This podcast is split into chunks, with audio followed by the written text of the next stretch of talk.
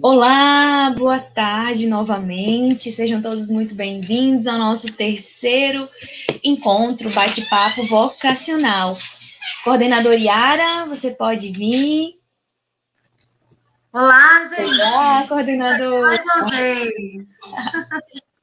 Agora nós teremos a presença da doutora Karina Vasconcelos, é, Gonçalves, da doutora Karina Gonçalves, que você é médica graduada pela Universidade Estadual, Estadual do Pará, infectologista pela Universidade Federal do Pará, tropicalista e também mestranda pela Universidade Estadual do Pará. Doutora Karina, queremos agradecer é, a sua disponibilidade em estar conosco, em compartilhar suas experiências com os nossos alunos do ensino médio, do ensino fundamental, tem alunos que até do quinto aninho queriam participar porque eles estavam em dúvida, querem ser médicos. E como a gente está fazendo nessa nova plataforma, que é o YouTube, a gente consegue disponibilizar também. Então, fique muito à vontade, nós estamos aqui e desejamos que esse encontro, né, esse bate-papo seja muito proveitoso para a gente, para os nossos alunos. E é isso, tá bom? Vou deixar agora a palavra com você e seja muito bem-vinda. Obrigada. É, muita gente, na verdade, é uma dúvida muito grande da maioria da graduação. É um curso que ainda hoje, apesar de do tempo ainda é muito visado, muitas pessoas pensam em fazer por N motivos, né? seja por um certo status, o que não é a motivação correta, ou seja, por achar que tem um retorno financeiro rápido, o que não, não tem problema nenhum pensar assim, mas essa não é a realidade na prática, né? Outros pensam em fazer, ah, pensam em salvar vidas, em ajudar o próximo, então seja lá qual for a motivação. Em relação ao curso, é, o curso é sempre um dos mais concorridos e, e com uma pontuação muito alta para passar, que não deve ser um problema para quem está pensando. Então, muitas pessoas pensam desistir antes mesmo de tentar. Então, a primeira coisa que eu quero falar aqui é os vestibulandos, aqueles que estão pensando em fazer medicina ou que sonham fazer medicina, façam, tentem, né? Essa é a primeira coisa a se pensar. Não desistam antes de começar. Né? Eu vou contar um pouquinho da minha história. Eu estudei a minha vida inteira em escola pública. Então, claro que eu não passei no meu primeiro vestibular. Tá? Então, eu passei no meu quinto vestibular. Eu fiz cinco anos de cursinho. Então, assim, vocês ainda estão iniciando, acredito que todos aí na escola ainda estão no ensino médio, nunca nem prestaram vestibular, né? Então, isso não quer dizer que vai acontecer com vocês, mas a lição é: caso não consigam de primeira, não desistam, se vocês realmente querem isso.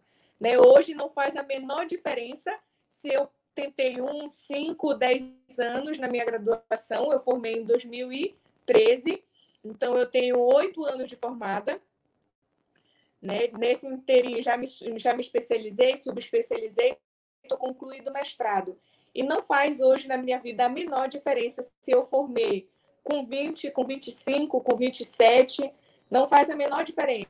Às vezes a gente olha com olhar muito a curto prazo. Então, a primeira coisa que eu quero falar para vocês, olhem para isso a longo prazo, né? Para quem está pensando em fazer medicina, né? Eu sempre falava assim, não, eu só vou fazer e passar vestibular, só vou ter uma profissão, né? Então, eu preciso escolher certo. Por exemplo, eu conheço muitas pessoas que hoje fazem medicina, mas já passaram pela enfermagem, já passaram pela farmácia, já tem outras tantas graduação e sempre o pensamento é não, eu vou fazer primeiro enfermagem e depois é, eu vou tentar medicina e algumas disciplinas eu posso usar, eu vou usar isso em algum momento.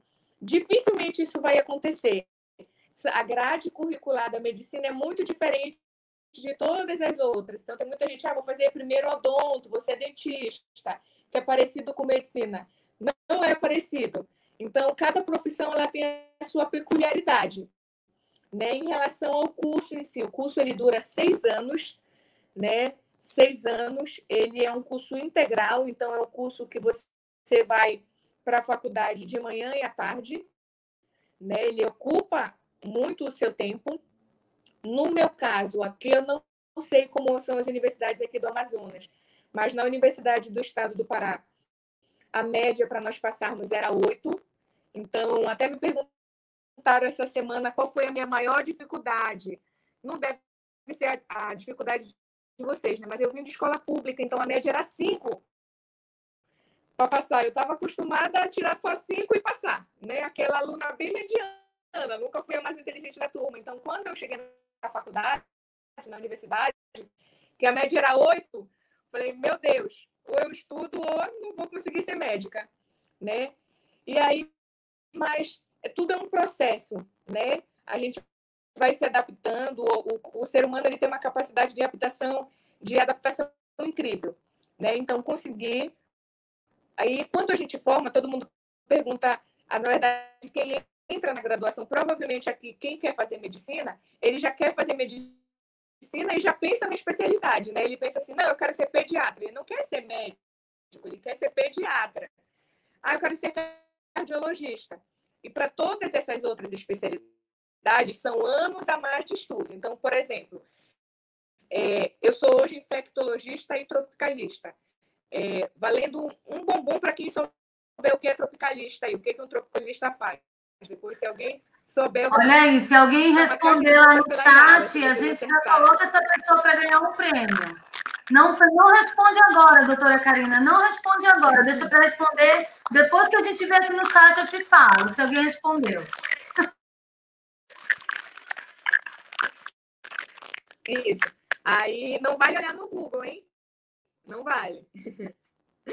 Infectologista, todo mundo hoje sabe porque está na moda falar do infectologista por conta da pandemia, mas até então era uma especialidade esquecida também, né? Então, por exemplo, eu fiz seis anos de faculdade de medicina. Quando a gente termina a graduação, se a gente quer fazer uma especialidade, a gente faz outra prova, né? Agora concorrendo já só com médicos, para aquela especialidade que a gente quer. No meu caso, a infectologia são mais três anos. Né? Então, eu fiz seis anos de medicina, mais três anos para me tornar infectologista e ter esse título. E no meu caso, eu fiz mais um ano que me deu esse título de tropicalista, que é uma subespecialidade da infecto, que estuda o determinado grupo de doenças que quem acertar aí vai vai ganhar um prêmio da Iara, da coordenadora de vocês. Vai ganhar um ponto em alguma coisa. Olha, Karina, a, não, não, vale a professora Isaura. Ela está dizendo aqui, infectologia é top. Nossa professora de bio está aqui na nossa live também, viu? É, a gente brinca uma máxima da medicina não querendo me vangloriar, me achar, mas já me achando, né? Quando ninguém sabe o que é que o paciente tem e o que é que se faz. Chama o infectologista que o infectologista descobre, né? É uma máxima, né? Realmente, porque a infectologia é um mundo, então é um grupo de doenças infecto-contagiosas enorme. Então, a gente estuda três anos, fora os seis anos da medicina. Então, por exemplo, eu, para hoje ter esse título e poder chegar aqui e dizer que eu sou médica, infectologista e tropicalista, foram dez anos dedicado da minha vida, fora os cinco anos de cursinho. Eu tenho 34 anos hoje, então, né? E os dois anos de mestrado são 17 anos da minha vida dedicada a isso, né? E aí você, quando para vocês que estão aqui na graduação, olhando a longo prazo, logo pensa, eu não quero isso, né? Nossa, daqui a 17 anos, gente, passa muito rápido. Parece que foi ontem que eu passei no vestibular. Parece que foi ontem que eu fiz infecto, que eu passei na infecto. E é, passa muito rápido, entendeu? A questão é o que você quer a longo prazo. E se perguntarem por mim, por exemplo, eu nunca tive nenhum médico na minha família, eu não conhecia nenhum médico, né? Ai, Karina, você sonhava em fazer medicina? Não, não, não era algo meu. A vida foi me conduzindo a isso. Às vezes, gente, eu sei que para quem está no vestibular, quer, vai fazer vestibular. Eu sei porque eu fiz isso muito tempo. Foram cinco anos fazendo vestibular. Então, de vestibular eu entendo. Né? Eu sei como é que o vestibulando pensa. Ele quer ter uma certeza, uma convicção. Não, porque é isso, eu sinto que é isso. E muitas vezes isso não vai acontecer. Certo? Por quê? Porque quando a gente começa a fazer vestibular, a gente não está numa fase de muitas convicções. Geralmente a gente é adolescente, né? Meu, meu primeiro anos. Né? Eu terminei o ensino médio com 15. Então, foi dos meus 15 até os 20 tentando e passei só com 20. Mas eu não tinha uma grande convicção em si, uma certeza, tive um sonho, sei lá o quê, né? Eu, todo, na verdade, quando eu fui para esta vestibular, provavelmente é o que acontece com a maioria da turma, do colégio, todo mundo no cursinho ia fazer medicina. Tipo, a Márcia, eu falei, ah, todo mundo vai fazer, vou fazer. Aquela super influenciável, né? E aí, claro, não passei. E aí, no segundo ano, não, não sei o que eu vou fazer, vou fazer medicina. Não passei. No terceiro ano, a mesma coisa, mas aí minha pontuação ficava muito perto de passar. Não passei. E aí virou uma questão de honra. Todo mundo me pergunta por que eu fiz medicina. Eu falei, eu fiz porque virou uma questão de honra. Eu disse, agora eu vou fazer medicina e vou. Já meu pai já gastou três anos de dinheiro com o cursinho, eu vou honrar ele. Né? Esse era o pensamento. E, e graças a Deus foi tudo fluindo. E hoje eu não me vejo fazendo outra coisa. Eu nem sei fazer outra coisa. Eu não sei o que eu seria se eu não fosse médica. Entende? É algo realmente que desgasta muito, demanda muito do seu tempo, mas que é muito prazeroso ao mesmo tempo. Né? Por exemplo, nessa época agora de Covid, é, enquanto todo mundo estava trancado em casa, eu estava trabalhando e podendo ajudar muitas pessoas, e ao mesmo tempo ter um retorno financeiro para isso. É, assim, eu super apoio quem queira. Todo mundo fala, ah, mas eu não, não gosto de ver sangue, né? Existem N áreas da medicina que você nem vai ter contato com sangue a não ser na graduação, né? Você pode ser um radiologista que vai só, sabe esses laudos da tomografia, que hoje todo mundo está fazendo tomografia, quem dá é um radiologista, é um médico que estudou mais três anos só para ficar dando laudo de exame. Existem N especialidades e seria muito interessante para você estudar a respeito, mas é algo que o mundo precisa de bons médicos em si, né? De Olha, alguém respondeu aí, a Juliana, Juliane Freire. É, a Juliane respondeu aí, ó. Medicina tropicalista é o ramo que estuda doenças unicamente tropicais, né? É isso, doutora? É isso. É, a, uma, um ramo da, da infectologia, na verdade, né, que estuda as doenças tropicais. Aí eu vou fazer uma outra pergunta para vocês. Quais são as doenças tropicais? O que é doenças tropicais? Né, o nome me parece bonito. Toda vez que eu falo que eu sou tropicalista, alguém pergunta se eu sou amiga da Gal Costa e da Maria Bethânia. né? Sempre brinca comigo. A professora de biologia já está dando um ponto aí de biologia. A gente vai ter uma aula de biologia hoje. A professora Isaura vai dar um ponto para quem responder. Olha, está colocando aí. Biologia e de geografia, vocês precisam saber isso. É isso. É, é, é possível que seja uma questão de vestibular, né? tanto biologia como geografia. Né? Isso é muito importante, uma informação dessa vocês saberem. E é isso, gente. Fico aberto aqui a perguntas, ao que quiserem saber, curiosidades. Sabrina, é com você aí. Tem alguma coisa dessa parte da introdução, a doutora é, Karina, que você gostaria de saber? Dessa, a gente fez algumas perguntas lá no começo, né? Então, Fala isso com ela. Certo.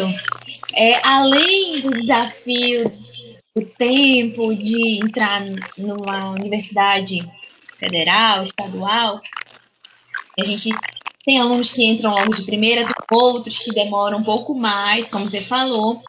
Esse já é um desafio, um grande desafio, né?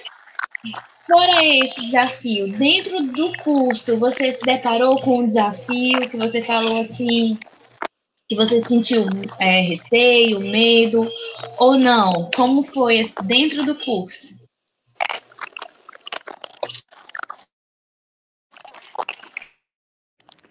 Receio, medo em si não, mas quando o curso de medicina eles são seis anos, sendo quatro, quatro anos teórico e dois anos puramente prática, que são os dois últimos. O quinto e o sexto ano a gente chama de internato, né?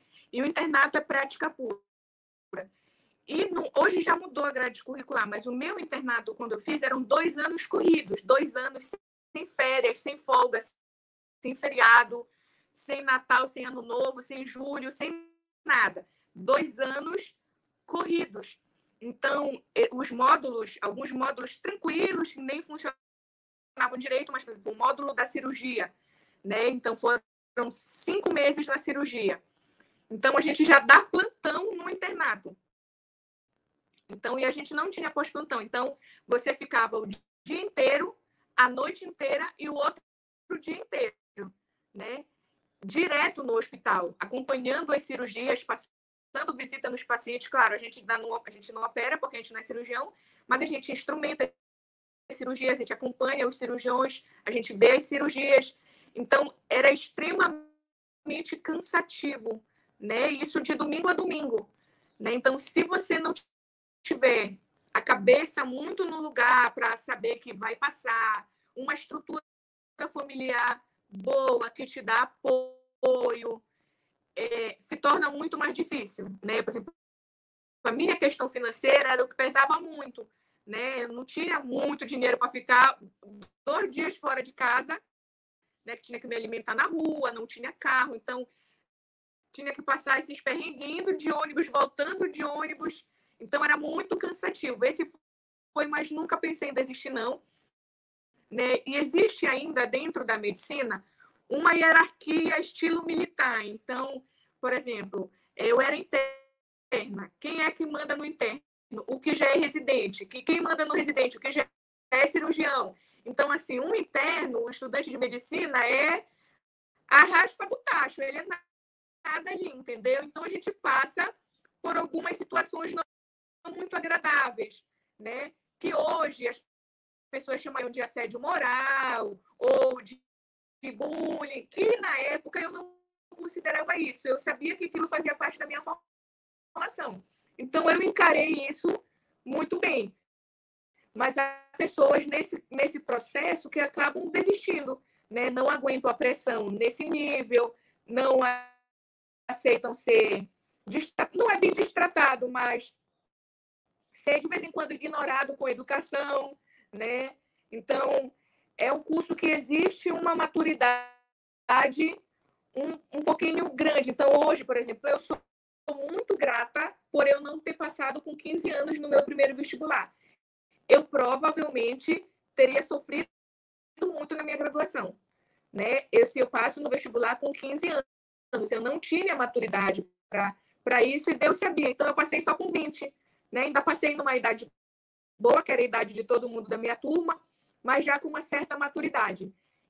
Então, são esses os desafios que, para mim, né, foram assim, que eu olho para trás e vejo, né, mas ao mesmo tempo, da mesma forma, assim, são como tudo na vida, tudo tem um lado bom e um lado ruim. A gente conhece pessoas muito maravilhosas, pessoas muito inspiradoras, pessoas que amam os pacientes, que amam. Então, a gente tem duas opções, né? A gente pode focar só nesse lado ruim ou pode focar no lado bom. Eu sempre olhava para o lado bom e me pegava com esses professores, com esses preceptores, que eram a minha inspiração, né?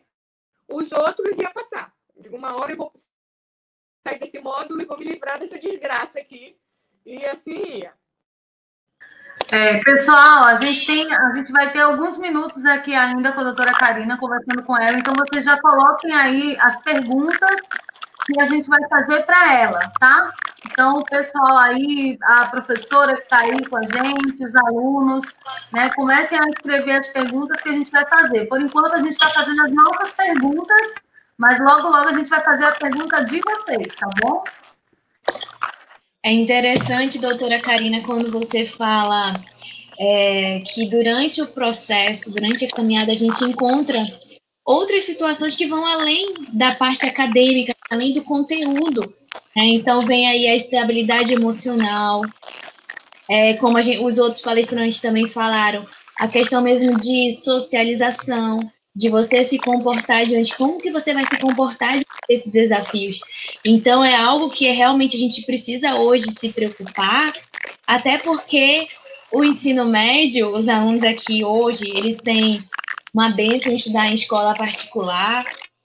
Alunos, graças a Deus, educados, maravilhosos que nós temos aqui no colégio, mas daqui a pouco, é, faculdade, mercado de trabalho é outra pegada. né? É, ou são outros desafios que às vezes o pai não vai estar tá lá. Então, é, é super importante essa forma de você olhar diante de um desafio e você reter o que é bom e fazer aquele filtro, né? Porque senão você o primeiro desafio você vai desistir. E não é dessa forma. Os alunos precisam sim, os alunos, o ser humano precisa olhar para o desafio e falar: não, eu vou vencer, eu vou superar. Hoje a palavra mesmo é, é superar. Porque senão, se a gente fosse deixar levar por algum, algum olhar torto ou alguma fala mais grossa, a gente não segue, né? A gente para o processo e acaba sendo frustrado profissionalmente, seja na medicina, seja em qualquer outra área. Então, é um, é um é uma experiência que você passou que é importante os alunos entenderem que nem tudo vai ser lindo. Né? Eles vão encontrar outras situações também. Olha, aqui tem uma pergunta da aluna Juliane. Como são os estágios nos hospitais? Como é que é essa experiência?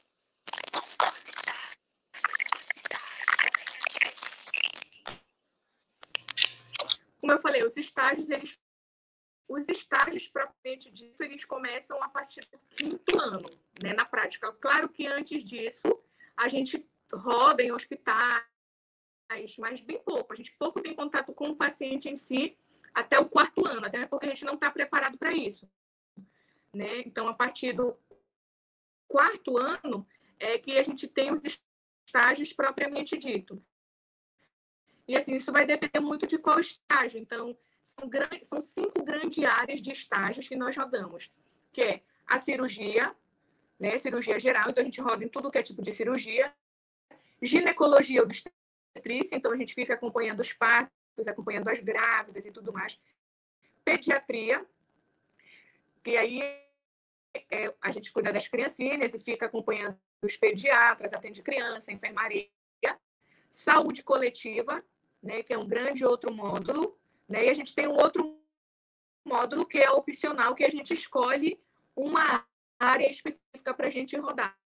Né? Então, são, isso depende muito de qual hospital, né? de qual hospital a gente roda. Então, tem hospitais que têm uma estrutura melhor, tem hospitais que nem tanto. Né? Tem hospitais que aceitam o interno muito bem, tem outros que nem tanto. Né? Então, assim, são desafios e vão ver que cada módulo, cada estágio que você passa é uma experiência diferente, né? né? Tem uns que funcionam muito bem, que você tem uma carga horária a cumprir, você passa nos pacientes, tem outros que nem tanto. Então, é, é muito variável. Vai muito também de, de, de qual módulo, de qual rodízio você caiu, né? Não é fixo, né? Mas é quando você vai aprender a ser médico mesmo na prática, né? E o bom é ter esse contato, né? O aluno ali na graduação já está tendo contato, as experiências, então isso é importantíssimo. E aqui temos mais uma pergunta, doutora. O que te impulsionou a fazer esse curso? Fora a honra do seu pai, que estava pagando ali o cursinho. O que te impulsionou a fazer esse curso? Vamos lá. Na verdade, eu nunca pensei em fazer, como eu falei, né? É, nunca pensei, ah, quero salvar vidas, ah, quero ganhar dinheiro. Eu nunca, nunca parei e pensei especificamente. Eu decidi, resolvi que eu ia fazer medicina e seguir aquilo a risco. Não desisti até que eu conseguisse. Né? Foi uma decisão, na verdade. Eu acredito muito em Deus. Hoje eu acredito que isso foi algo que Deus colocou no meu coração, mas eu não tive uma motivação em si, ah, vou ajudar os mais necessitados, vou, é... enfim, quero salvar vidas. Até então, na época da graduação, não foi essa a motivação. A motivação principal mesmo foi, como eu não passei de primeira, de segunda, de terceira, eu sou aquela que é, né, tinhosa quando quer alguma coisa, é, eu realmente corri atrás e resolvi que eu ia ser médica. Quando eu ainda estava no cursinho, eu conheci um amigo que ele era meu parceiro de estudo, então ele era biomédico, né? Ele era biomédico e agora estava tentando medicina já com 30 e poucos anos. E toda vez quando a gente estudava, eu pensava, ele sempre falava para mim: não desiste, faça medicina. tu tem perfil para ser médica, você tem uma estrutura familiar boa e por mais que tu não tenha passado, tu vai passar, não desiste. Então aquilo ficou muito na minha cabeça, ele falou, porque se eu tivesse tentado medicina e não tivesse desistido, eu não estava agora, depois já de biomédico, formado, tentando de novo. Então aquilo sempre ficou muito na minha cabeça. Falei, não, eu não vou tentar outra coisa, então eu vou ficar tentando até conseguir. E de fato, por exemplo, na minha turma de cursinho que andava comigo no primeiro segundo ano de cursinho, nós éramos uns oito ou nove amigos. Todos nós queremos fazer medicina. Hoje só eu sou médica. Né? Foi todo mundo ficando no meio do caminho. Não passou de primeira, fez enfermagem, uma fez psicologia, dois são biomédicos. Então, assim, ficaram, né? Alguns são realizados hoje na sua área, outros não. Né? Ainda tentam medicina, mas já num contexto muito mais difícil, né? Que é tendo que trabalhar, já tendo filho. Mas o que esse amigo me falou, assim, me funcionou muito né? Que ele viu em mim que eu tinha é, é, condições de passar em medicina, que então, então é, na minha cabeça era muito difícil, né? Ele disse: não, você tem condições de passar, você tem uma família que te apoia e você é nova, então faça. E eu fiquei com aquilo, dei aquela informação e fiz. Joia, muito bom. Mais uma perguntinha, a gente tem mais uma pergunta. Aí, caminhando para o final. Ser médica tem vantagens, né? Ser médica são muitas vantagens, né, doutora?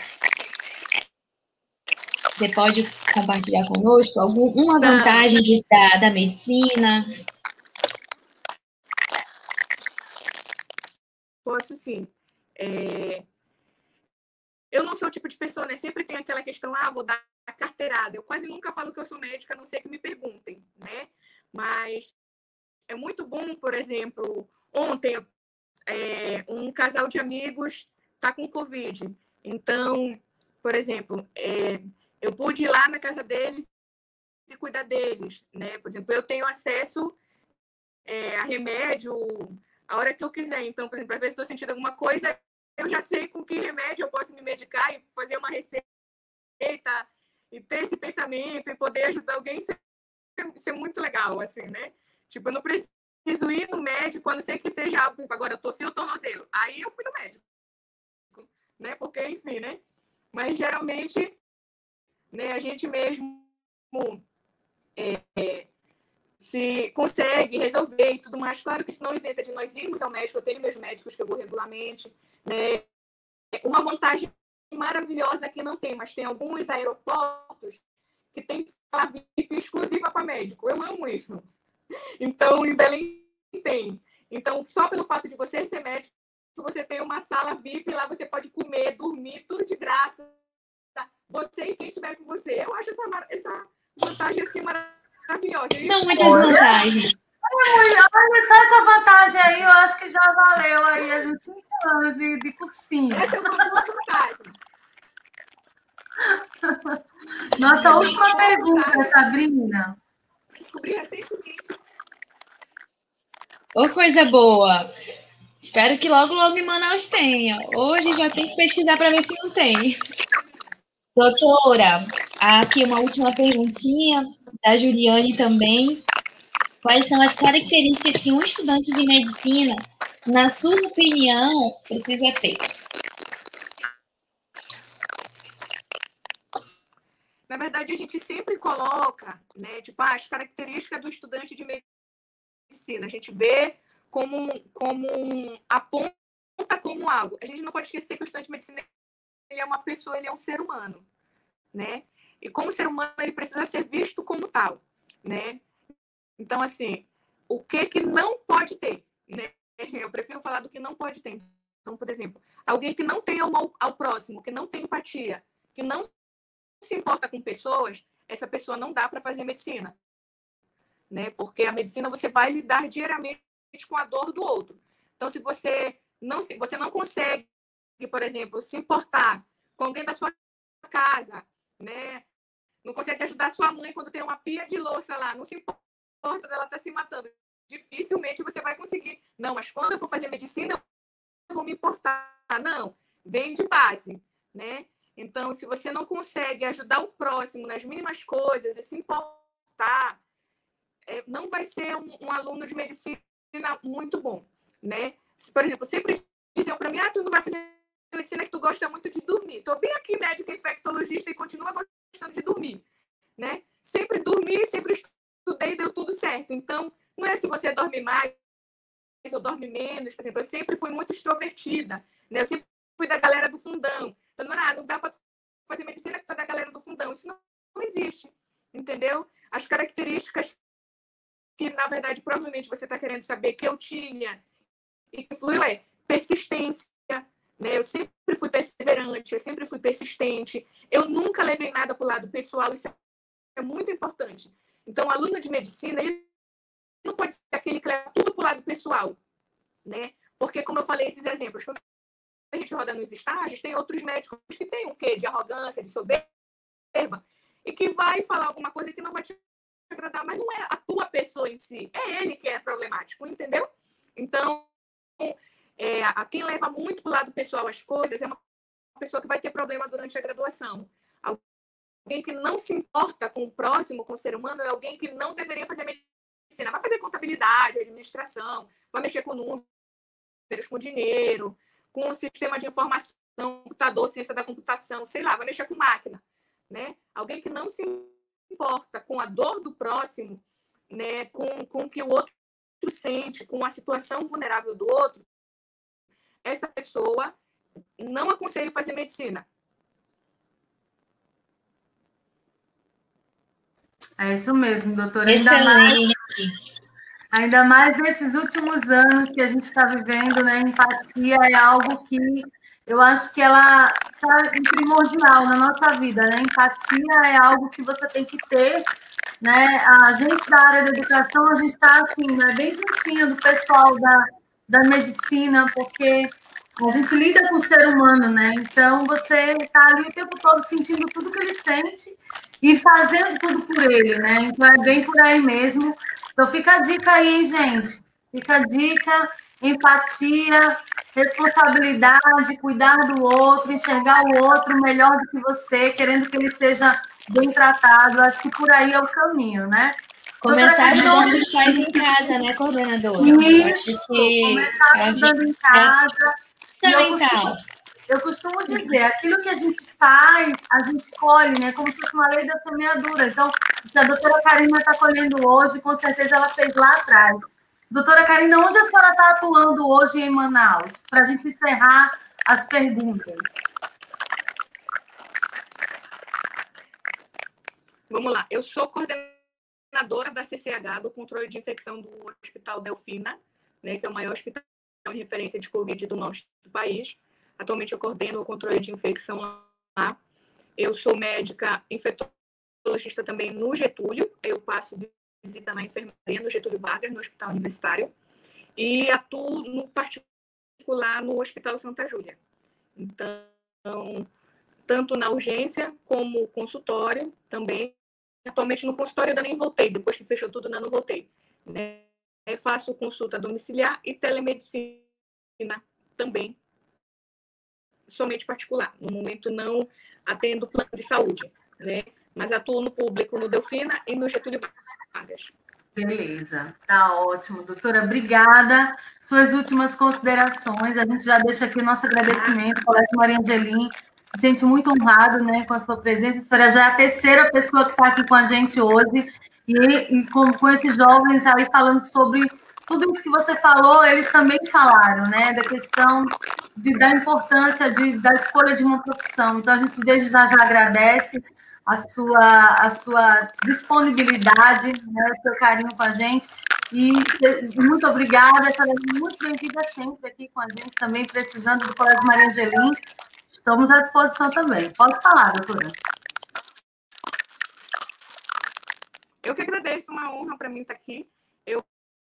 Gosto muito de falar vestibulandos, porque eu vivi essa dificuldade, foi uma dor minha por alguns anos, né?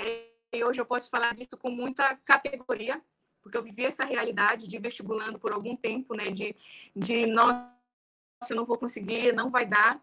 E eu queria deixar uma mensagem aqui para quem pensa em fazer medicina, é faça, né? Eu dou eu penso que todo mundo queria ser médico e todo mundo devia ser médico. Eu sou esse tipo de pessoa. Claro, tenho certeza que tal pessoa sonhava em ser medicina. Na minha cabeça, todo mundo queria ser médico. Apesar de que a gente sabe que não. Tem gente que tem, eu conheço amigos que odeio a medicina, que não dariam para ser médica, mas 99% das pessoas queriam ser médica. Né? E não são por quê? Porque desistem, porque colocam empecilhos, já pensam, não vou conseguir, é muito difícil. Né? Esqueça essa barreira. Pensa no lado bom, né? nas vantagens que você vai ter uma profissão que nunca você vai ficar desempregado. Eu não conheço nenhum médico, você pode não ganhar rios de dinheiro, mas desempregado você não fica. Né? Sempre vai ter emprego, sempre vai ser trabalho, né? Então, fica a minha dica, faça, faça com a motivação correta, que é ajudar o próximo, né? Enfim, seja muito feliz nisso, né? Não desista, sobretudo, não desista antes de tentar, né? Muita gente desiste antes mesmo de tentar, né? Tente, se esforce, faça, converse com outras pessoas, não tome essa decisão sozinha, porque na nossa fase, por exemplo, eu fiz com 15 anos, eu não tinha maturidade para escolher algo sozinha.